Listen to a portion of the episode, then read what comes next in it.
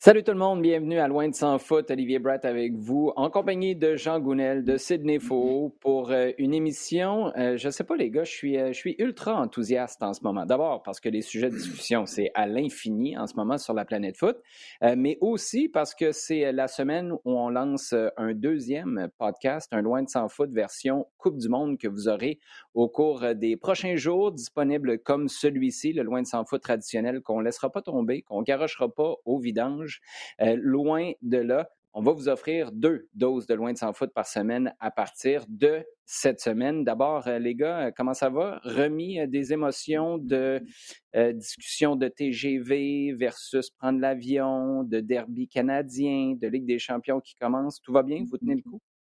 Ça tient le coup, oui, et un autre podcast à préparer. Il n'y a pas de problème. Tout va bien.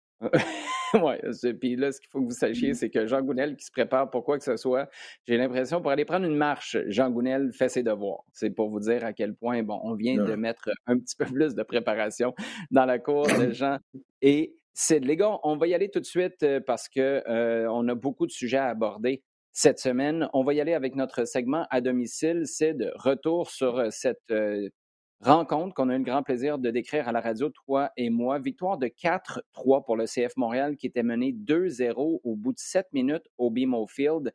il y a tellement de choses à dire là-dessus. La chose qui m'est venue en tête, puis d'ailleurs, je vais publier aujourd'hui un, papier sur le rds.ca à cet effet-là qui, qui touche au bilan de fin de saison 2020 d'Olivier Renard qui disait il manque de personnalité dans cette équipe-là. Dans la catégorie, on a réglé ça deux ans plus tard. Difficile de trouver meilleur exemple que cette victoire-là à Toronto.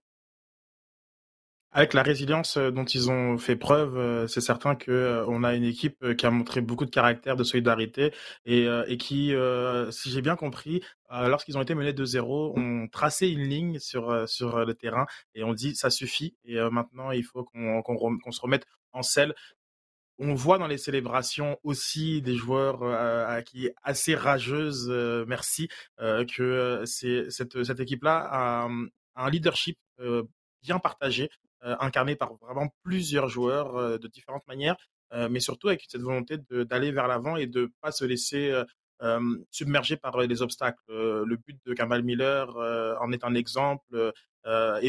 Pour moi, le but d'Alison Johnson aussi, euh, c'est ces défenseurs-là qui, euh, qui font euh, des, des, différences.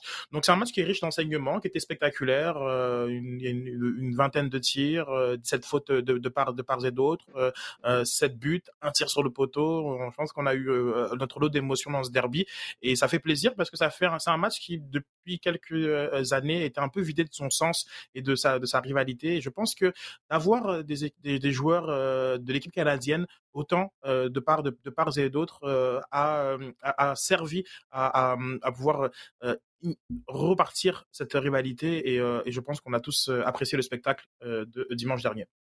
Jean, il y a évidemment du contenu canadien de part et d'autre sur le terrain. Mm-hmm. il y a quelque chose de franchement symbolique. Tu as Alistair Johnston et Kamal Miller qui marquent dans un derby face à Toronto. il y a aussi un gros effort qui a été fait par le CF Montréal, à commencer par Wilfrid Nancy, qui a fait venir des supporters pour, leur, euh, pour expliquer à son équipe l'importance d'un match contre Toronto qui n'est pas un match comme les autres. Souvenez-vous, à la Saint-Jean, on avait demandé à Samuel Piette d'expliquer à ses coéquipiers c'est quoi la Saint-Jean, pourquoi ça fait en sorte que à Montréal et au Québec, on, euh, on, vit les choses un peu différemment qu'à Toronto et il y a une symbolique franchement importante.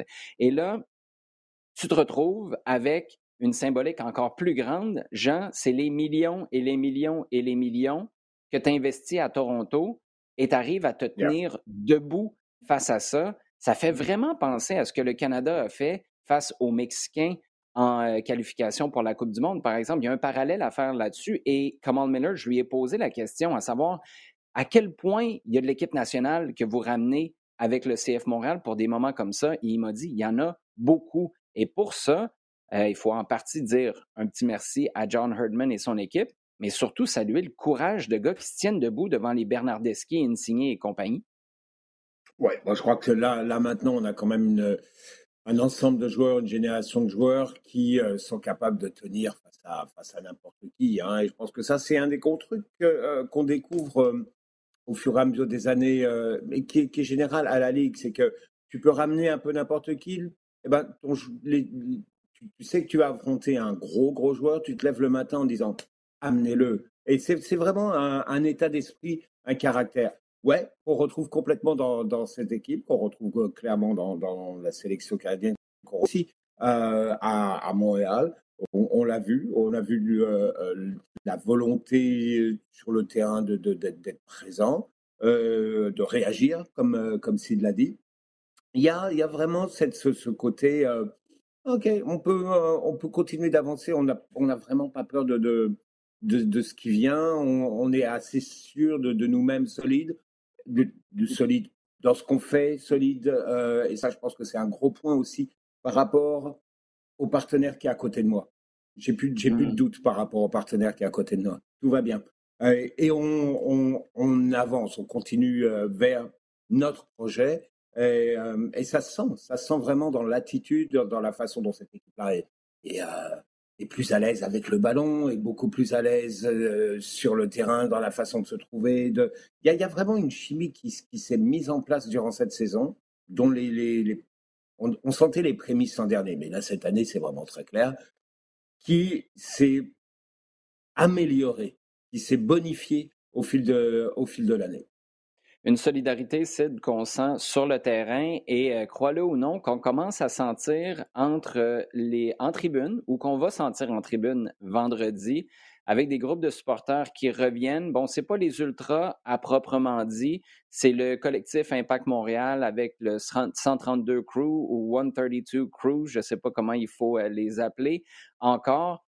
Euh, comment tu as réagi à cette nouvelle-là qui, on va se le dire, à la base est excellente, même si c'est pas les ultras comme on les a connus qui unanimement ont décidé de revenir au stade, mais ça reste un énorme pas dans la bonne direction à un moment ultra important à la fin de la saison, sachant que les séries s'en viennent pas seulement, les séries à Montréal s'en viennent. Une initiative salutaire de la part du club qui était euh, attendue euh, par de nombreux partisans qui s'étaient éloignés du club et qui, grâce à, ce geste, vont pouvoir revenir et apporter aussi un, un plus à, cette équipe qui euh, n'en a peut-être pas besoin, mais en fait on aura, on en aura besoin puisque les, mmh. les, enjeux et les défis euh, vont aller en, en, en crescendo euh, jusqu'à la fin de saison et aussi tout simplement parce que euh, il faut aller au-delà. Il y a le 30e anniversaire du club l'an prochain et il, faut déjà mettre en place les jalons de, de qu'est-ce qu'on veut être comme club. Donc ça fait partie des, des, des, des bons coups faits par l'administration Gervais depuis sa son, son arrivée. Et, euh, euh, j'ai hâte euh, à, vendredi justement. Ça donne ça donne une excitation supplémentaire avec l'aspect sportif, la possibilité d'aller chercher le, X devant le classement. C'est symboliquement la manière dont la, MLS indique les équipes qui ont déjà validé leur ticket pour les séries. Donc pour le, match contre Columbus Crew, ça donne un, un plus et qui, je pense, est extrêmement positif. Moi, ce que j'aime, c'est le ton des échanges qui semblent avoir eu lieu et comment on communique là-dessus? Parce que tu as raison qu'en ce moment, tu aurais, pu aborder, là je prends la position du club, tu aurais pu avoir une position un peu plus prétentieuse en disant, hey, ça fait quatre fois qu'on remplit le stade, on a montré qu'on est capable d'avoir un, produit, un divertissement extraordinaire au stade Saputo sans vous. Donc, si vous voulez revenir, ça va être à nos conditions. Tu sais, qu'il y ait comme une volonté de gagner cet échange-là. Moi, le feeling que j'ai, c'est que tout le monde trouve son compte. Il y en a qui sont restés à la maison. Sinon, je pense que c'est des ultras dans leur ensemble qui reviendraient comme ils étaient auparavant, puis on aurait été capable de s'asseoir et de parler. Là, c'est moi qui extrapole, mais sinon, je vois pas pourquoi. Il y a probablement certaines personnes qui reviendront jamais parce qu'ils sont restés accrochés sur l'absence du nom Impact de Montréal, puis ça, c'était un point de non-retour. C'est correct. Mais après, on fait quoi? Et je pense qu'on a notre réponse en ce moment. J'adore le fait que le club laisse ces groupes de supporters-là en section 132 parce qu'essayer de leur rentrer dans la gorge qu'ils étaient des supporters comme les autres qui devaient se retrouver dans la même tribune que le 1642 ou éventuellement même demander qu'on oublie les ultras et compagnie, le 127. Allez-vous-en, là, on va faire un, gros fourre-tout de fans parce que c'est comme la grosse même affaire. Vous avez des noms différents, mais au final, vous êtes pareil, on va vous mettre dans la même tribune. Moi, j'achète pas et je voyais pas comment ça allait passer.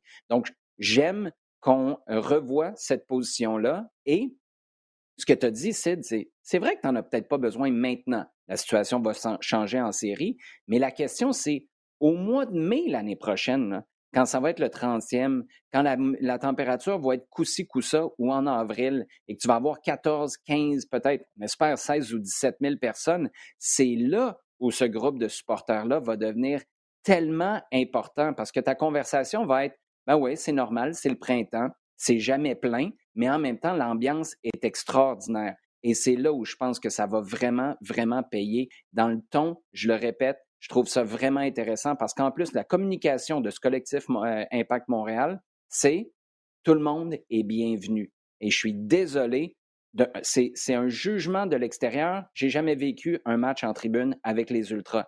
Mais tu n'avais pas un feeling de tout le monde est bienvenu. Et ça, pour moi, ça positionne ça de manière différente et ça pourrait faire en sorte que dans cette nouvelle mouture, les groupes de supporters de la section 132 pourraient grandir, grandir, qui pourraient avoir une croissance phénoménal déjà au cours des prochaines semaines et surtout l'année prochaine, chose qui, à mon sens, en raison de cette, ce feeling de fermé, avait frappé un plafond au cours euh, des dernières années. Puis ça, c'est sans compter les chicanes, évidemment, avec, euh, avec le club.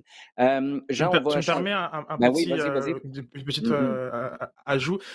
lorsque je dis on n'en a pas besoin, c'est la position du club. C'est pas la mienne. Euh, c'est important de clarifier parce que parfois, euh, lorsque on analyse, euh, les gens comprennent pas nécessairement qu'on prend des points de vue selon les, interlocuteurs. Moi, depuis le jour 1, on en a besoin 100%. Il faut qu'ils reviennent. Ça, c'est moi, Sid. Mais je parle de la position du club qui justifie que on a mis quand même 18 mois avant de, mettre en place un, véritable voilà, terreau pour cette, cette, cette initiative que je salue. Non, et tu fais bien d'apporter cette nuance-là. Une autre nuance importante, c'est pas les ultras qui mmh reviennent. Et, ça, je pense que c'est majeur. C'est une autre version, puis c'est correct. Et tu sais quoi, moi, mmh j'aime qu'on va garder cet ADN-là. Moi, j'en avais assez du côté revendicateur qui était la seule chose qu'on semblait mettre de l'avant. C'est comme si le fun avait été évacué, puis tout ce qu'on voulait, c'était déverser son fiel, sa frustration. Et c'est correct, là, à un certain moment, tu n'es pas content de ce qui s'est passé, tu n'es pas content de décision du club, tu peux le faire savoir, mais ça finit quand? Et cette section-là, 132, va toujours avoir, je pense, un côté un petit peu plus tranchant que les autres groupes qu'on va avoir dans le stade, et c'est correct. Mais là, déjà, dans le ton qu'on a mis de l'avant, dans les communiqués euh, publiés sur les médias sociaux, tu sens qu'on est quand même là pour apporter de l'eau au moulin pas juste pour se plaindre et dire que sans nous, c'est pas la même chose. Même si ça, c'est vrai, mais c'est aux autres de juger ça, pas des groupes qui sont dans cette section-là, à mon sens, de le faire eux-mêmes. Euh, Jean, on va changer de registre. On reste dans ce qui nous concerne à domicile, mais avec l'équipe nationale canadienne féminine qui est allée faire un tour euh, Down Under, faire un tour, jouer, euh, en fait, affronter les Australiennes. Deux victoires. Marie Levasseur a joué, Gabrielle Carl a joué, Bianca Saint-Georges a joué aussi. Euh, une réussite pour les troupes de Bev Priestman ou est-ce que les victoires auraient dû être un peu plus imposantes? Non, non, je crois que vraiment, il faut garder le, fait que ces, deux matchs-là, face à l'équipe qui va organiser la prochaine Coupe du Monde, il hein, faut dire, donc elle est en phase totale préparation deux victoires. Deux victoires en ayant par moments subi même du, match, euh, en ayant été par moments dominé, mais en faisant justement un petit peu preuve de, cette même, euh, euh cette même euh, façon de, se ressouder ou en tout cas de faire face à une certaine adversité pour avancer. C'est une équipe qui a réussi à réagir dans les, dans, les deux matchs. Non, je pense que c'est du, du totalement positif parce que euh, d'abord, c'est une, équipe privée de, plusieurs titulaires. Hein. Cheryl Run, c'était pas là. Euh, euh, Diane Rose n'était pas là. Jade Rivière n'était pas là. donc, il y, a eu un roulement. Il y a eu plusieurs joueuses d'appeler. Marie Levasseur, Larisse, mm Simia Ujo, pardon, qui était avec les moins de, 20 ans. donc, et puis, il y avait cette incertitude avec les, moins de, de 20 la difficulté, là, euh, éliminé au premier tour sans gagner un match et tout. Donc il y avait un questionnement sur où on en est du programme. il y a quand même des joueuses qui sont capables de ressortir et d'intégrer l'équipe A. Donc ça, c'était du positif. Positif aussi euh, parce qu'Adriana Leon marque les trois buts. Hein, victoire de 1, victoire 1 0. Elle est là. Non, mais c'est une joueuse, on n'a jamais su exactement est-ce que c'était une marqueuse Est-ce que c'était une mmh créatrice Où est-ce qu'elle était et tout Avoir quelqu'un. Alors, c'est vrai que Reutemann a du mal encore à, à s'afficher, mais on a des, elle, avant, c'était plus Becky qui avait, qui s'était un petit peu révélée dans ce, dans ce rôle-là, alors qu'elle n'était pas totalement. Euh, il y a toujours cette ombre de Sinclair qui joue d'ailleurs, mais qui joue un peu plus reculé maintenant, c'est pas mal. Becky joue en latéral, même carrément en défense par moment. Et elle est maintenant créatrice beaucoup plus dans un dans un Diana Leon est un peu plus amenée vers le l'avant, euh, vers le but. Et écoute, belle frappe qu'elle met. Donc, euh, euh, il y a vraiment une confiance qui, qui, rentre là. Et puis, au niveau confiance, parce que ça, c'était quand même des goûts euh, lourds à, assumer, c'est Kellen Sheridan dans les buts. Parce que mm-hmm. les deux, dans les deux matchs, elle sauve les Canadiennes à plusieurs reprises. Il y a évidemment la, comparaison, en tout cas l'héritage de Stéphanie Labbé à prendre, et, et elle le fait bien pour l'instant. Elle le fait très très bien. Donc de ce côté-là, je pense pas qu'il y ait, d'inquiétude. Et puis, à, je te dis, donc à moins d'un an de la Coupe du Monde, c'est très, très positif parce que tu es dans les qualifications CONCACAF. Et les qualifications CONCACAF, tu n'as rien à gagner. Tu rien à gagner. Mmh. Parce qu'au bout du compte, si tu n'affrontes pas les Américains en finale, c'est qu'il y a quelque chose qui s'est mal passé.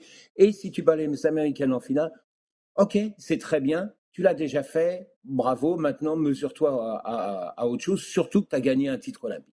Euh, donc, tu sais, ok, il faut franchir ce, alors, faut, faut rester top dans, en Concacaf, c'est certain, mais il faut être capable d'aller s'imposer, justifier, parce que tu sais, à droite, à gauche, tout le monde dit ouais, ils sont champions olympiques, mais euh, il y a encore un petit, hmm, on va voir, on, est capable de les battre, etc. Donc, tout le monde veut se mesurer aux, Canadiennes, veut, euh, tu sais, les Américaines, quand elles les battent en finale, elles disent on a battu les champions olympiques. Euh, les Australiennes, quand elles les affrontent, disent on affronte les champions olympiques. Et puis, euh, voilà, on est, c'est, le top au niveau de, l'adversité. Donc, se mesurer à des équipes qui veulent rentrer dedans, c'est bien. Et, c'est bien de les faire sortir un peu de la zone CONCACAF aussi, parce qu'il est important de se mesurer à pas mal d'autres adversaires quand tu sais que dans 10 mois, 9 mois, à la Coupe du Monde, en Australie, eh ben, l'un de tes objectifs, c'est d'aller, c'est d'aller au bout. Hein. C'est euh, là maintenant, avec euh, là où elles en sont, et avec l'effectif qu'il y a et avec la qualité de jeu euh, qu'il y a maintenant, je pense que c'est totalement envisageable. La bonne nouvelle dans tout ça, c'est qu'on on est en train de repenser ou on continue de repenser le rôle de Kristen Sinclair. La mauvaise, c'est peut-être que Kristen Sinclair est quand même titulaire pour ces deux matchs-là à un an de la Coupe du Monde. Euh, est-ce que c'est à quelque part une bouée de sauvetage un peu fictive? Est-ce que c'est un mirage pour une équipe qui profite beaucoup, beaucoup de son expérience, de son leadership mais j'ai hâte de voir ça, ce que ça va donner concrètement sur le terrain l'année, euh, l'année prochaine. On va y aller, les gars, avec euh, notre segment en temps additionnel. Sid, la question qui tue. Erling Haaland est, euh, est à 10 buts en 6 matchs de Premier League. toi, tu es, bon dans les prédictions de buts à venir. J'ai tellement hâte de voir le retour de Lassie Lapalainen, d'ailleurs, avec le CF Montréal. Là, j'ai sorti ma calculatrice parce que mon calcul mental n'est pas assez fort pour faire ce genre de calcul-là. Sur 38 matchs, le record pour une saison de 38 matchs en Premier League, c'est 32 buts, ceux de Mohamed Salah. Il y a deux joueurs qui en ont déjà marqué 34, Alan Shearer, Andy Cole, mais ça, c'était pour des saisons de 42 matchs. Là, Erling Haaland sur 38, si on projette, il faut projeter, s'il vous plaît, là, ils ont joué six matchs seulement, c'est 63,3 buts. Il va se rendre où avec tout ça? il va se rendre loin. Il va se rendre loin. C'est impressionnant à quel point euh, son adaptation euh, c'est bien faite. C'est un, un, joueur Quelle qui, euh, adaptation? qui, qui, est, extraordinaire. Bah, au, au, Community Shield, il a, il a eu un, un, raté qui, a fait beaucoup, fait, beaucoup fait jaser sur les, sur les réseaux sociaux. Et ensuite, voilà, ce, ce, jeune, jeune, jeune Norvégien, 22 ans, 1m94, beau bébé, une puissance extraordinaire. C'est aussi le symbole des retours, du retour des numéros 9 en première ligue, parce qu'on a beaucoup joué sous l'influence des faux neufs avec euh, Guardiola, qui, qui influence forcément le football. Euh, mais là, il y a, quelque chose qui se passe un peu différemment en première ligue. C'est sympa, c'est vraiment pour les, pour les, gens de la vieille époque, c'est vraiment sympa de, voir ça. Et incarné par un Haaland qui, qui, oui, on peut projeter. Euh, je pense qu'il y aura, il y aura aussi une adaptation de la part des coachs adverses sur, sur, sur sur ses petits points faibles, parce qu'il en a quand même dans, dans, dans, dans, sa première touche et, et, et, dans d'autres aspects de, de, de, son jeu qui sont, qui sont perfectibles. Mais ouais, 25 buts, euh, c'est largement envisageable, sachant que parmi les 10, il tire déjà les pénalties. Donc euh, moi, j'étais agréablement surpris de voir à quel point il est installé comme le leader offensif de cette équipe-là, qui quand même avait des joueurs de très très grande qualité, qui n'ont pas attendu pour euh, gagner quatre titres dans les cinq dernières années. Mais c'est lui, c'est lui le, c'est lui le, le, le, boss devant. Et je pense qu'on prend aussi beaucoup de plaisir à jouer avec lui. Je pense que il y avait un travail qui était très exigeant, qui était demandé par Pep Guardiola à, à tous les milieux et ailiers. Et euh, je crois que d'avoir d'avoir ce vrai avant-centre dans le dans, dans le, la, la, la, version la plus traditionnelle du, du, du, terme, ça fait plaisir à ces milieux-là parce que genre, comme il y a des moments, il y a des ballons que, que De Bruyne, euh, euh, Silva peuvent donner dans l'axe qu'avant c'était plus compliqué, c'était toujours en combinaison, toujours avec la course, toujours avec le troisième homme. C'est exigeant le jeu de, Pep Guardiola. Et là, c'était un facilitateur, d'autant et plus pour lui, il est facilité parce que il n'a jamais joué avec des joueurs d'une telle qualité, sans faire offense à, ses coéquipiers euh, du côté de, euh, de, Dortmund. C'est vraiment, il, va avoir des chances de, marquer des buts. Donc, raisonnablement, 25, c'est pour moi même une, une moyenne basse. Parce qu'il faut quand même dire quelque chose sur euh, Haaland, il est fragile. aussi costaud qu'il soit, mmh. il se blesse énormément. Et c'est pas dit qu'il fasse les 38 matchs de, de, de, de Première Ligue. Donc, c'est à la fois il peut tout casser, mais à la fois, euh, est-ce que si, euh, si son, son, corps lâche encore comme il l'a fait un peu dans les dernières années, euh, peut-être que voilà, comme ces records-là ne seront pas ne seront pas atteints. Oui, mais la bonne nouvelle, c'est que pour marquer 30 buts cette saison, il a juste besoin de jouer 18 matchs. Il peut être blessé pour tous les autres, fait que t'en as pas, as pas de problème. Jean, tu voulais ajouter quelque chose là-dessus? Ouais, juste un, truc parce qu'on est dans, justement dans cette, dans ces extrapolations et un petit peu cette projection il jouera pas la Coupe du Monde. Mmh et ça, ça, ça va faire une grosse différence. Parce qu'il y a quand même un mois, novembre-décembre, où il va pas pousser du tout, lui. Et au contraire, euh, comparé aux autres. Euh, en même temps, est-ce que pour des attaquants, c'est le genre de truc auquel tu peux, tu peux carburer? Là, on, parle sur deux plans différents. Il y en a un où c'est psychologiquement, tu vis des émotions, puis c'est un gars qui a l'air d'avoir peur d'absolument rien. Là. On s'entend qu'Erling Haaland, tu l'envoies demain matin à la Coupe du Monde, c'est pas le gars qui commence à douter de ses habiletés. Je le connais pas personnellement, mais il me semble pas du tout être dans ce profil-là. Dans le fond, toi, ce que tu es en train de dire, c'est que tu peux lui C'en est un qui sera zéro dans l'économie jusqu'à la Coupe du Monde. Après, c'est un mois de repos. Et là, tu peux revenir dans le tapis. C'est là où tu vois la, le, le, upside en bon français de pas être à la Coupe du Monde? Yeah. complètement, complètement, surtout que la, en première ligue, ils reprennent euh, au moment où, où juste pour les fêtes, hein, la Ligue Week, et puis, euh, mm-hmm. etc. Donc la, la, période où ça va enchaîner vraiment, et là tout le monde, tu sais, toute la plupart des, des, des entraîneurs que tu entends en première ligue en, parlent de ça et parlent de cette euh, moment où ça va percuter à, partir de la mi-décembre, donc de la, le 20 décembre et jusqu'au début janvier, donc au moment de la reprise, tout le monde s'interroge parce qu'il y a cette succession extrêmement rapide de matchs et avoir des joueurs frais à ce moment-là, ça ferait une monumentale différence.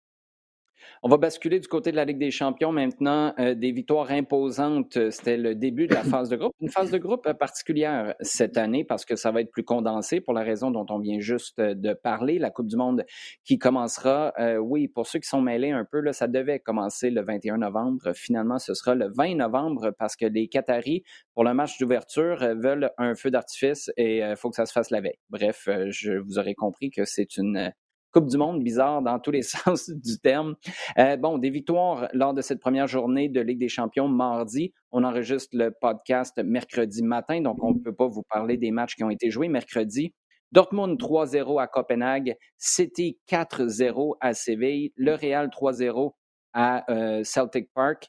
Le Paris Saint-Germain gagne 2-1 face à la Juve. Ça, c'était le, une rencontre au sommet des euh, marabouts, si on veut l'exprimer ainsi. Shakhtar Donetsk gagne 4 à 1 à Leipzig. Salzbourg et Milan ont fait 1 1. Benfica a gagné 2-0 face à Maccabi Haïfa, alors que le Dynamo Zagreb, puis ça, c'en est un qui a fait toute une onde de choc parce qu'on va en parler tantôt dans nos sujets chauds. Zagreb a battu Chelsea 1 à 0. Ça signifiait le congédiement de Thomas Tuchel. Euh, ce qu'on retient, c'est que le Paris Saint-Germain se promenait dans autre chose qu'un TGV pour aller jouer à Nantes. Ça fait en sorte que tu es capable d'affronter la Juve et que tu es capable d'aller chercher les trois points, Sid? Allegri a beaucoup de travail. Je pense qu'il a beaucoup de difficultés en ce début de saison. Il, euh, il tâtonne. Euh, on n'a pas trop compris euh, son organisation défensive avec le retour de Bonucci.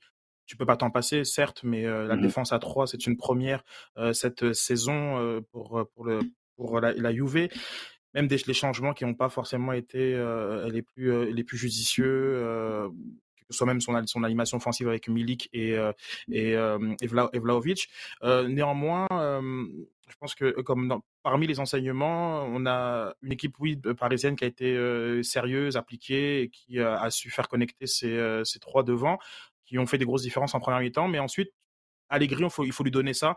Lorsqu'il a essayé de d'aller les punir par les par les centres la gestion de la profondeur, euh, il a fait mal là où euh, le Paris Saint-Germain a beaucoup de difficultés depuis le début de saison et on a vu plusieurs équipes en, Ligue 1 euh, arriver, notamment Monaco en, début de match, arriver à faire mal au Paris Saint-Germain et je pense que c'est un gros ajustement qu'ils auront besoin de faire en Ligue des Champions parce que bon Allegri il, était un peu en, avec des briques à bois, c'était un peu compliqué pour lui dans son effectif. Locatelli qui est pas qui, est pas à 100%, euh, Di Maria blessé, Pogba blessé. C'est pas la meilleure version de, de, de la Juve.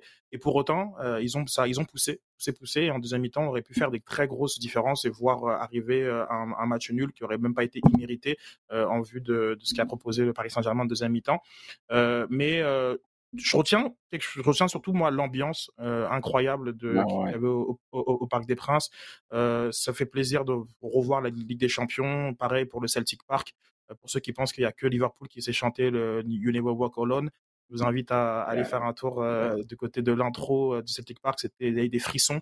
D'ailleurs, je pense même pour aller sur le match du Celtic et Real que le public a trop poussé euh, sont euh, ces, ces, ces, joueurs qui euh, à un moment donné sont peut-être un peu enflammés et ont, ont, perdu de vue le fait qu'ils jouaient contre le Real Madrid. Ils n'ont pas réussi à, à, punir sur leur énorme temps fort parce que ils ont quasiment dominé l'ensemble de leur mi-temps et même jusqu'à l'heure de jeu. Et après ils sont fait ils sont fait un peu punir parce que bah, parce que c'est parce que parce que le Real hein, parce que c'est tout. mais mais non c'est c'est beau de voir ça du côté de euh, les supporters aussi du Maccabi Haïfa. J'ai vu, j'ai vu pas mal d'images euh, au stade de la Louse à, Benfica. Mm-hmm. Encore une fois, j'ai hâte, des matchs au Maccabi Haïfa. Le retour de ces très très belles ambiances m'a fait un, un, grand plaisir. Puis l'enseignement sportif, ben, City ils sont là pour tout écraser, tout casser. Euh, voilà, que dire sur cette équipe? Ben, Jean, il y a, euh, j'aimerais ça t'entendre sur la phase de groupe dans son ensemble, parce qu'il y a des enseignements à retirer d'une première journée, mais ça reste en fait la moitié d'une première journée.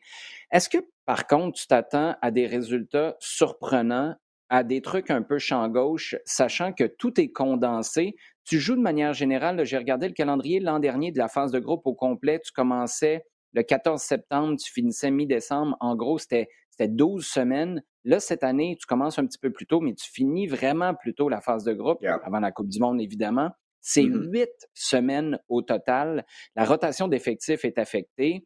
Euh, la vitesse à laquelle les matchs reviennent, puis peut-être ton temps de préparation peut être affecté aussi. Est-ce que tu penses que ça va être un facteur? Bref, qu'on peut retrouver des équipes qu'on n'attend pas au prochain tour et d'autres qu'on attend, ben, qu'on les trouve tout simplement pas là?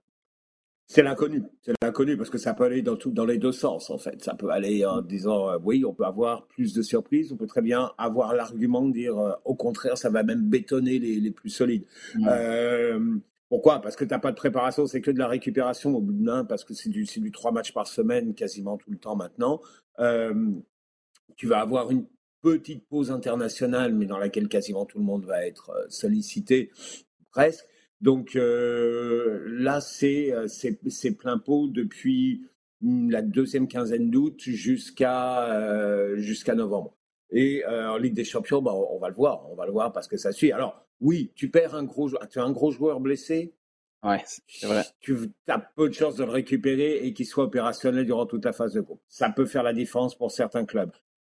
Il est, il est fort possible que la Juventus avec un, avec un Pogba soit mm, quasi fasse très bien en phase de groupe. Il, soit, il est possible, hein, je ne dis pas sûr, mais que sans lui, la Benfica passe devant la Juventus. Ça, c'est tout à fait euh, envisageable. Je ne parle même pas du cas du, PSG. Mais enfin, oui, il y a, suffisamment d'impondérables et de peu de temps pour y remédier. euh, regarde ce qui se passe, on va en reparler à, Chelsea, pour dire, OK, il y a ce côté imprévisible. Maintenant, dans quel sens ça va aller? Très honnêtement, je peux, je peux vraiment pas présager parce que je te dis, les arguments peuvent aller dans les deux sens. Hein. Aller, oui, il y a la porte ouverte par des surprises, on peut le voir. On peut le voir avec, euh, bah avec euh, par exemple, la, défaite de, de, de Leipzig, euh, avec, regarde, même simplement le, Celtic sur leur, première mi-temps, ils peuvent embêter pas mal de monde et, venir brouiller les cartes, alors qu'au départ, tu lui mettais nulle part dans, un, dans, dans le groupe, à part comme à part pour l'ambiance, à part pour le côté sympa, si tu veux, mais c'est certainement pas eux que tu voyais, euh, tu voyais sortir ou embêter un gros. Donc, il y a, cette part d'incertitude sur laquelle c'est difficile de se prononcer. Sid, as-tu entendu la même chose que moi? Est-ce que Jean nous a dit que le Paris Saint-Germain n'allait pas sortir de la phase de groupe? Ah, ça aurait été assez envisageable au tirage au sort, mais je pense que oh. mais le calendrier est une excellente, euh, un excellent point. D'ailleurs, même il y a une modification de ce calendrier-là parce que déjà là, le fait que euh, même l'an dernier, on enchaînait les trois matchs de phase de groupe une semaine à mmh l'autre, faisait en sorte qu'un joueur qui était justement out pendant, bah, trois semaines, un mois, déjà affecté énormément euh, sur, sur ton, ta, ta, planification et, et, tes, chances. Là, on a augmenté ce, ce, facteur et ce problème, et, et, je, pense euh, sincèrement une, une Juve au complet euh, aurait pu largement euh, bousculer ce Paris Saint-Germain. Benfica, c'est l'équipe piège par excellence. C'est Les circonstances font en sorte que bon, ce serait compliqué, comme qu'il ne se qualifie pas le Paris Saint-Germain, mais non, sur, sur le tirage au sort, pour moi, c'était très largement envisageable. Bon, moi, je disais à la blague que Jean venait nous annoncer que le PSG sortait pas de son groupe. Finalement, c'est Sid qui vient nous annoncer que le PSG sortira pas de son groupe. Je vous fais 100% dire des trucs que vous avez absolument pas dit, j'en suis conscient, mais c'est question de brasser les choses un petit peu, ça me fait grand plaisir. Euh, il y a les gens sur Twitter aussi qui aiment brasser les choses en nous posant des questions. On va y aller avec euh, nos sujets chauds. D'abord, une question pour toi, Jean, celle de Michael Forcier qui dit euh, puis là, on, se détache. Là. C'est une question très, très, très macro, mais qui est, euh, je pense, très pertinente aussi. Michael nous demande, avec l'ajout des pauses d'hydratation, ça dépend du temps de l'année, là, mais jusqu'à euh, quoi, la semaine dernière, la Liga avait des pauses d'hydratation à chaque mm-hmm. semaine. Euh, on ajoute à ça les cinq changements qu'on a depuis la pandémie. On retrouve souvent, c'est ce que Michael dit, 7, 8, 9 minutes d'arrêt de jeu. Est-ce qu'on devrait changer la méthode de chronométrer ou de ben, oui, la méthode de chronométrage des rencontres. Mais c'est, je pense qu'à un moment, on va y arriver, parce que l'idée de la, de la FIFA derrière ça, c'est d'avoir un temps de euh, jeu, euh, un temps de jeu effectif, c'est-à-dire mmh. d'avoir arrivé à un certain temps de jeu où le ballon va être euh, en jeu. Tu peux pas avoir 90 minutes de temps de jeu effectif, c'est pas possible, parce que là, là tes matchs dureraient deux heures mais arriver à 60 minutes de temps de jeu effectif. Donc effectivement, on va avoir des périodes de... de, de... Alors, je, là, j'extrapole sur peut-être d'ici quelques, quelques années. Mais un moment où l'arbitre aura un, chrono et qui sera vraiment... Euh, parce que là, il calcule le temps additionnel. Mmh. Mais euh, où un chrono, en fait, qui ne sera pas forcément celui de l'arbitre, mais qui prendra en compte uniquement du temps de jeu effectif, pense qu'on peut, euh, on pourra y arriver et euh, donc on ne sera plus dans du temps additionnel et tout. Pour l'instant, on va vivre avec et je crois que les directives euh, sont assez claires d'ailleurs, que ce soit première ou deuxième mi-temps. On demande aux arbitres, et ça c'est cette directive FIFA, de prendre en compte vraiment l'ensemble du, temps additionnel, tenant compte de, des pauses d'hydratation, effectivement, tenant compte du nombre de, changements, tenant compte des cartons, des arrêts de jeu qui peuvent avoir lieu, parce que on a des matchs qui ont tendance effectivement à, être un petit peu plus haché, eh ben oui, on va arriver à des 100 minutes. De... on a dépassé. Hein, si tu rajoutes les demi-temps, euh, on a dépassé les 100 minutes de jeu là, euh, à peu près, euh, à peu près dans chaque rencontre. Donc oui, il va falloir avoir un moment, une façon de le rechronométrer parce que là, ça devient un petit peu bizarre. Et ça devient d'autant plus bizarre que avec bon, il y a plein de facteurs, on va pas rentrer là-dedans, mais on est on est clair aussi qu'il se passe plein de choses maintenant dans ces temps additionnels. Que, que, mmh là, maintenant, tout, tout s'accélère vers ces, ces, dernières minutes et ces, ces fins de match. Et on, on, a un pêle-mêle incroyable. Et on, essaye un petit peu de mettre de l'ordre dans tout ça. Mais tu peux pas mettre de l'ordre quand c'est 90 plus 1, 90 plus 3, 90 plus 5, 90 plus 7. Parce que euh, on comprend plus trop bien. Donc oui, il va falloir arriver à un moment où remette de l'ordre dans le chronométrage et la façon de prendre en compte tous ces éléments-là. J'aime beaucoup cette idée de temps de jeu effectif, mais hey boy, que je voudrais être euh, dans la salle de conférence quand le board va se réunir pour définir c'est quoi du temps de jeu effectif. Je présume qu'Arsène Wenger va être euh, à un bout de cette salle de conférence-là. C'est euh, toujours à lui qu'on va demander comment on peut arranger les choses ou améliorer les règlements. Sid, on se promène vers toi maintenant. Le docteur Foot nous demande quelle équipe le CF Montréal doit-il éviter en séries éliminatoires? Je trouve que la question est particulièrement intéressante cette semaine, puisque oui, il y a eu cette victoire-là extraordinaire dimanche à Toronto, mais avant, il ne faut pas oublier que ça a été un match où on a eu de la difficulté à trouver le nord chez les Montréalais qui ont été battus 1-0 à la maison face aux Red Bulls. Très rapidement, je descends. Tu sais, on va y aller si tu veux, à moins que tu nous sortes une surprise d'équipes qui ne sont pas en série en ce moment. Je déballe les sept équipes qui seraient qualifiées si on, avait, on commençait les séries demain matin et tu peux me donner ta réponse si tu en as une. Philadelphie premier, suivi de Montréal, les Red Bulls, NYCFC en quatrième place. Cinquième, c'est Orlando, suivi de Columbus et Cincinnati en septième place. La première équipe a un bail au premier tour. Ensuite, c'est 2 contre 7, 3 contre 6 et 4 contre 5 que ce soit Columbus ou New England qui sont en ce moment euh, 6-7, euh, euh, je pense que ce sont deux équipes qui sont complètement euh, capables de battre le CF Montréal.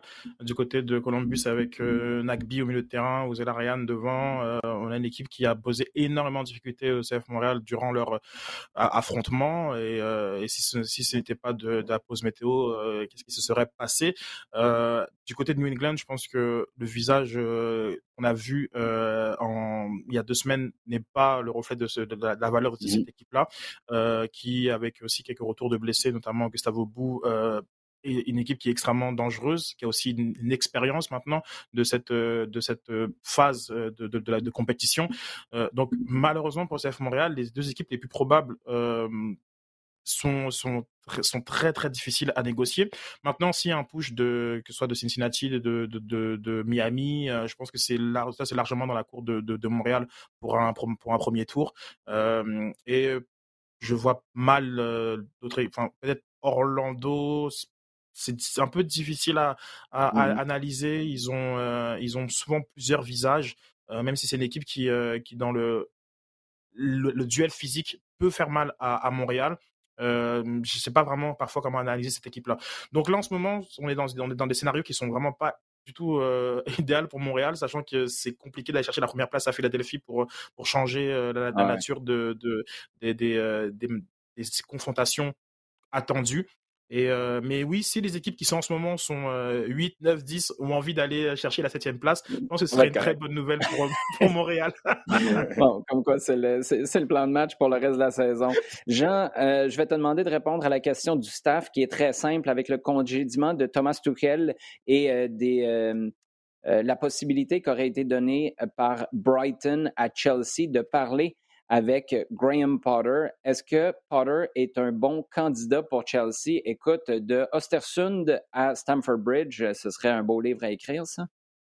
Ben, ce serait un beau livre à écrire, effectivement. Et c'est certain que c'est un entraîneur dont on parlait pas mal l'année dernière, mais qui, de là, ce début de saison-là, a atteint une, coche supplémentaire parce que la qualité du jeu euh, obtenue par Brighton, donc avec les moyens de mmh Brighton, euh, impressionne, tout le monde. On a vu, on a vu l'esquisse l'an dernier. Cette année, on, voit qu'il a franchi un, autre pas avec des, très bons résultats, une excellente qualité de jeu. Qui, alors que Brighton était à un moment une équipe, quand ils étaient remontés en première ligue et qu'ils sont maintenus, c'était euh, on balance devant, on court. Enfin, c'était beaucoup d'huile de, coude, disons.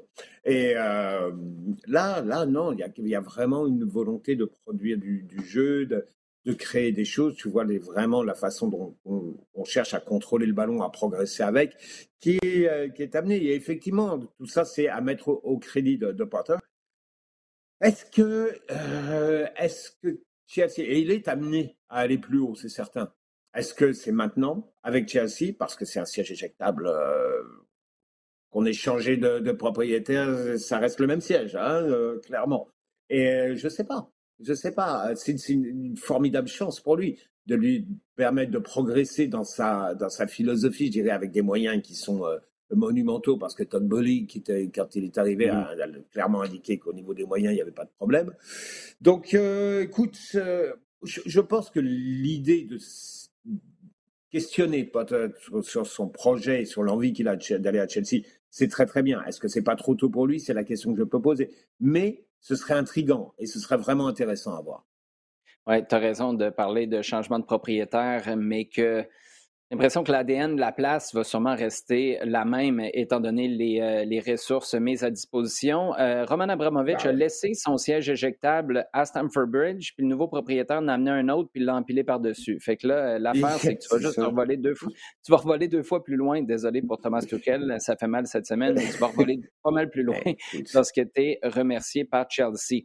On euh, revient dans le giron du CF Montréal. Sid, tu voulais ajouter quelque chose? Oui, c'est un peu, un peu à la, dans la pure tradition américaine ça faisait 100 jours que les propriétaires étaient euh, euh, en, place et donc euh, il y a eu un bilan qui s'est fait et, c'est ça qui a justifié d'une part avec de, nombreux nombreuses situations qui sont survenues dans les dans, les derniers jours, notamment le congédiement de la directrice du recrutement, de Peter Schetz qui était qui était responsable de la, directeur de la performance aussi s'est fait congédier. On a vraiment tous les hommes euh, et les femmes fortes de l'ère Abramovich qui euh, ont été euh, consultées. On a demandé à, à Tourelle de, gérer la partie mercato. Oui, on sait que celle-ci a beaucoup dépensé durant ce mercato, entre 200 et 300 millions, mais pas forcément sur les cibles qu'ils avaient, qu'ils avaient en priorité. souvent, d'ailleurs soufflé par, par le FC Barcelone. Donc on a un côté mitigé où on a essayé de, donner plus de responsabilité à, Thomas Tuchel, mais qui n'en voulait pas du tout et qui a, commencé en fait à créer un peu de, enfin un peu beaucoup de tension avec les nouveaux propriétaires, notamment. Et le, point culminant a été son refus de participer au choix du nouveau directeur sportif. Et à ce moment-là, a l'impression que c'est passé un peu à autre chose. Et je dois aussi, je pense, mettre dans tout ça l'influence des médias américains. Sa gestion du cas Pulisic euh, cristallise énormément de tensions ici, ici du côté de, euh, de, de l'océan. Et euh, je pense que ça doit aussi jouer dans, les, dans, la, dans, la, dans la vision que qu'ont les propriétaires américains et donc euh, et les choix qu'ils ont fait par rapport à Thomas Tuchel qui on l'oublie peut-être mais il y a très peu a été euh, reconnu comme euh, ben, coach de l'année organisation de mm-hmm. l'année pour pour pour Chelsea sur la saison dernière la saison dernière vainqueur au Ligue des Champions et de la Coupe du Monde des clubs. Donc le foot va très vite comme on comme on aime la dire. Ouais, comme quoi, c'est pas parce que tu coaches Chelsea que tu es à l'abri de ce qu'il y a au bas de ton contrat autre tâche connexe. Et lui, euh, c'était autre tâche, pas à peu près, au cours des derniers mois. Euh, je le disais, c'est on vient dans le giron du CF Montréal avec Émile qui dit maintenant qu'il reste jusqu'en janvier, du moins. Le CF Montréal doit faire quoi avec Ismaël Koné? Il y avait des grosses rumeurs de lui lors du deadline day. Euh, il y avait de l'intérêt pour du côté de Sheffield United, après l'intérêt plutôt cet été de Norwich. Est-ce qu'on continue à le faire jouer selon les besoins et les performances ou est-ce qu'on doit lui donner un maximum de temps de jeu pour le mettre en vitrine et possiblement hausser sa valeur marchande? Parce qu'on l'a dit, avec le temps qui passe, tu vas te rapprocher par définition de la fin de son contrat et tu vas avoir moins de levier pour aller chercher un maximum de valeur. C'était quand même une somme intéressante. Là, on parlait de quoi? Jusqu'à 7,5 millions de dollars canadiens que Sheffield aurait mis sur la table. Euh, on fait quoi avec lui sur les prochains mois? Ah, la même chose que tu as fait sur euh, l'année. Euh, je pense que le savoir l'utiliser pour les besoins euh, du club, il, se met en valeur aussi à chaque fois qu'il est correctement utilisé. je crois que l'un de ses pires matchs, c'était celui qui a suivi la, la rumeur Norwich, donc la précédente rumeur, où vraiment c'est sûrement son pire match de, de, l'année, où on voit quand même que c'est compliqué à gérer pour un, pour un, mmh pour un gamin de 20 ans, l'intérêt de, de, de club de, de championship et européen de manière générale. Euh, donc, euh, je pense que du côté de Wilfried Nancy, il faut pas changer de, cap. Il, a un projet qui valorise les joueurs qui euh, qui rentrent dans le cadre de ce projet et, c'est pas mmh et il n'y a pas besoin de de, de, faire des, des, manœuvres spécifiques dans le cadre d'un éventuel transfert. Je pense que là, véritablement, on, perdrait de, de, de vue comment on est arrivé là, on est arrivé. Donc euh, non, je pense que du côté d'Ismaël Koné, il faut surtout pas avoir ça en tête finalement euh, et euh, continuer à, faire ce, que, ce qui a été fait. Jean-Angeli Boursico veut savoir est-ce qu'on assiste au retour du bon vieux, puis là, c'est je sens un léger biais montréalais là-dedans. Est-ce qu'on est qu'on assiste au retour du bon vieux Toronto FC pré-2017, une équipe qui ne parvient pas à bien performer malgré la qualité de ses joueurs vedettes? Bon, bah, clairement, il y, a, eu un effort de, fait. En outre, un nouvel effort de fait au niveau du recrutement. C'est vrai qu'on a parlé de Toronto uniquement pour des acquisitions. Euh, il y a eu quelques, quelques retours. Il y a eu euh, Laia qui est revenu euh, parce que mhm. c'est vrai que ça débouchait pas Nottingham Forest et il fallait du temps de jeu. Kay est là. il y a une volonté et, ça, on n'en parle pas. d'une certaine façon, je comprends aussi il y a un programme derrière euh, qui est en train de pousser des jeunes joueurs et qui est en train de les mmh. faire euh, avancer et qui est très très bien. Mais au bout du compte, mais qu'est-ce que tu vas qu'est-ce que tu vas faire? C'est normal, tu vas parler d'Insigné, de Bernardeschi, tu regardes le, rendement, même si au niveau du rendement c'est acceptable. Mais oh, et, je vais aller très très très très court et très rapidement pour une fois, Olivier. Euh, non, ma question c'est est-ce que Bob Bradley est l'homme de la situation maintenant? Je suis pas persuadé du tout, et je pense que c'est plus un boulet maintenant pour Toronto que euh, pour, la progression de l'équipe que, que, que la, gestion générale du groupe ou telle ou telle individualité. Mais pourquoi tu soulèves ça? C'est super intéressant parce que c'est c'est moins un gars de projet qu'un gars de rodage, sachant que tu as des jeunes de l'académie qui poussent aussi, ou c'est simplement le fait que tu as un groupe avec des pôles importants, des superstars qui gagnent des, les deux marqueurs là, en fin de semaine, c'est plus de 18 millions euh, juste à eux deux et des jeunes issus de l'académie? Non, je pense qu'à ce niveau-là, je pense qu'il est capable de le gérer. Il l'a fait, il l'a fait dans d'autres dans d'autres équipes euh, qui, avaient, qui, avaient, même euh, des, des, moyens encore encore plus gros. Non, mais je pense qu'au niveau des idées, au niveau de mettre des choses de philosophie. en je pense que c'est en train de, tourner un petit peu en rond. Il n'a pas ce, côté, euh, euh, je dirais, osé que avait euh, qu'avait Vanet. Vanet a décidé de mettre quelque chose en place et de dire on va essayer de d'innover un petit peu, enfin d'innover par rapport au, schéma qu'on avait. Bah, j'ai l'impression que ça reste toujours un petit peu on va garder quelque chose qui est simple, qui que tout le monde comprend, une sorte de tronc commun qui est facile à, à, gérer euh, pour, euh, pour tout le monde. Effectivement, que ce soit des pros qui viennent de l'extérieur, des grands pros qui viennent de l'extérieur, mmh. que des jeunes de, l'académie. C'est vrai qu'à partir du moment où tu joues sur un concept assez simple et un, un tronc commun, ça va aller. Mais je pense que c'est une équipe qui demande un petit peu plus et c'est une équipe qui a les moyens de s'exprimer un peu plus que ça. Et pour l'instant, je pense qu'il est en train de la de la freiner. Une question toute simple pour terminer, Sid, celle de Chancy Boys Club. L'impact de Montréal, champion MLS, possible ou impossible? Elle n'est pas si simple que ça la question. Oui, tout est possible dans le foot. Ça, je pas, je, ne peux pas, arrête peux pas dire l'inverse. Arrête avec tes commentaires de Didier Drogba là. cette année. Là, c'est possible. Est-ce qu'on a le droit de Dans le fond, je vais te la reformuler. Est-ce qu'on a le droit de commencer à ce stade-ci à rêver sérieusement à aller jusqu'au bout. Oui, bien sûr, comme on rêve tous les soirs. c'est encore une fois, attends, pas. En, 2019, en 2019 on pouvait rêver à ce stade-ci de la saison. Ben, voyons donc, 2018, 2019, cette équipe-là n'était pas équipée comme elle l'est en ce moment. Elle n'était pas en série, tout simplement. Point. Ben, il n'y a, pas, besoin de parler de, ça. Donc, non, c'est pas le point. Là, maintenant, ils, sont dans la, partie. En 2020, d'abord. Il est en série. Oui, il jouait contre une équipe de New England qui était largement supérieure et donc effectivement ça c'est compliqué. Maintenant, là, on a tout à l'heure, on ne sait pas vraiment contre qui ils vont jouer. En un, euh, en deux, on a quand même une équipe qui euh, a.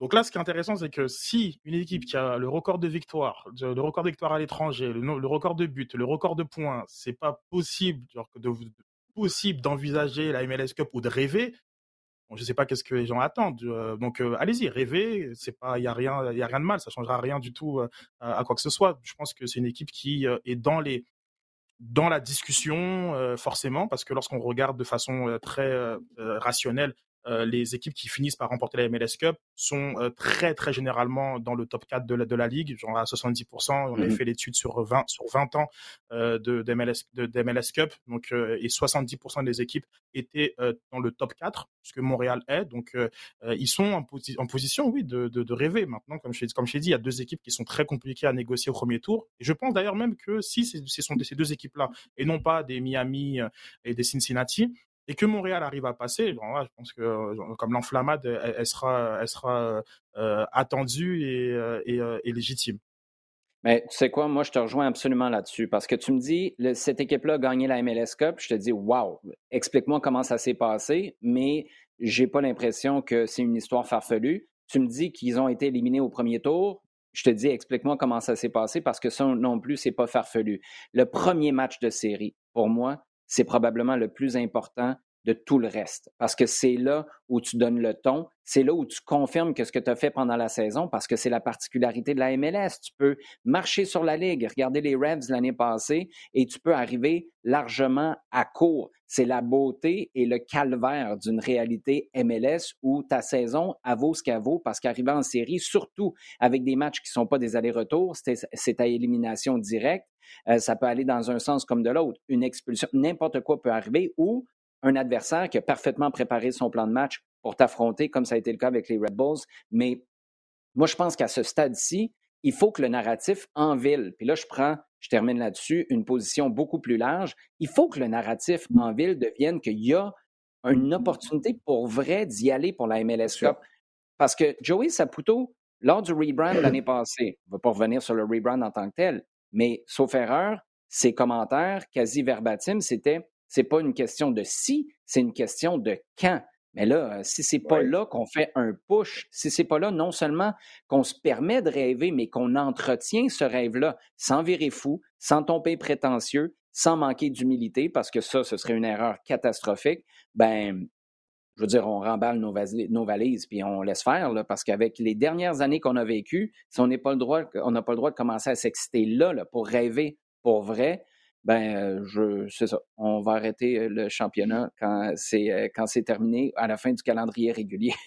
on oubliera le playoff. Justement, je, vais ajouter un point par rapport à justement à, des storytelling qui a beaucoup. maintenant, tout n'est pas possible finalement. Donc comme c'est c'est vrai que objectivement, lorsqu'on se regarde, il y a des profils d'équipes qui remportent la MLS Cup.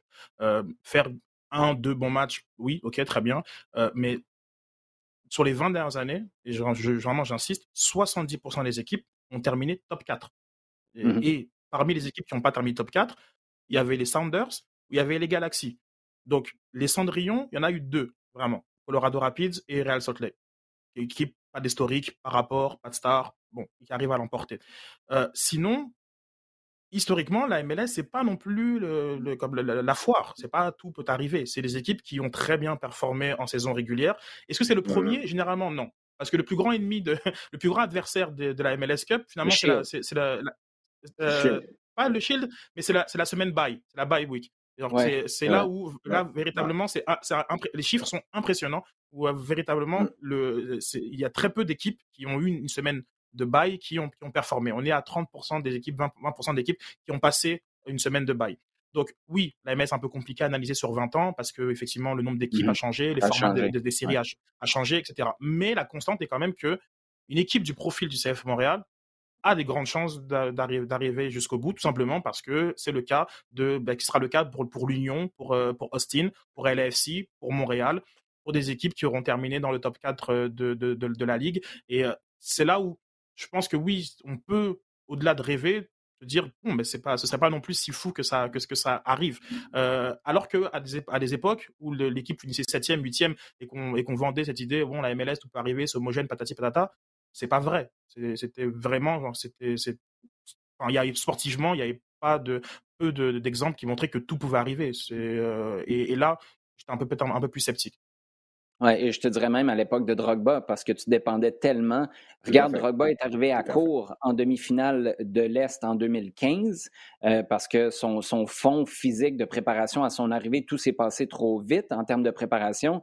Il a frappé un mur face, euh, j'oublie le défenseur central du crew de Columbus qui l'avait ramassé. Je pense que c'était au match aller et au match retour. Il avait vraiment fait une job de bras et Drogba était pas capable de répondre parce que physiquement, il était au bout de ses réserves et le reste de l'équipe s'était c'est là l'avantage cette année, c'est que tu as un groupe beaucoup plus, euh, beaucoup plus étoffé. Moi, les gars, je vous le dis, là, la table est mise. Cette équipe-là, avec le trophée de la MLS Cup au bout des bras, puis Samuel Piet, après avoir été garoché dans un bain de glace pour dévoiler un nouveau maillot, le premier de l'histoire du CF Montréal, MLS Cup, Samuel Piette, puis un flocon sur la poitrine, écoute, ce serait l'affaire la plus impact de Montréal de l'histoire de l'humanité. Pour que, pour toujours, les images de la première MLS ce soit avec ce fameux logo, du flocon, euh, ce, serait, ce serait parfait. Écoute, les histoires qu'on pourrait raconter à nos euh, petits, petits enfants, ce serait magique. Les gars, Toujours un grand plaisir de jaser avec vous. On se retrouve dans euh, quelques jours pour notre podcast, notre tout premier podcast spécial Coupe du Monde Qatar 2022.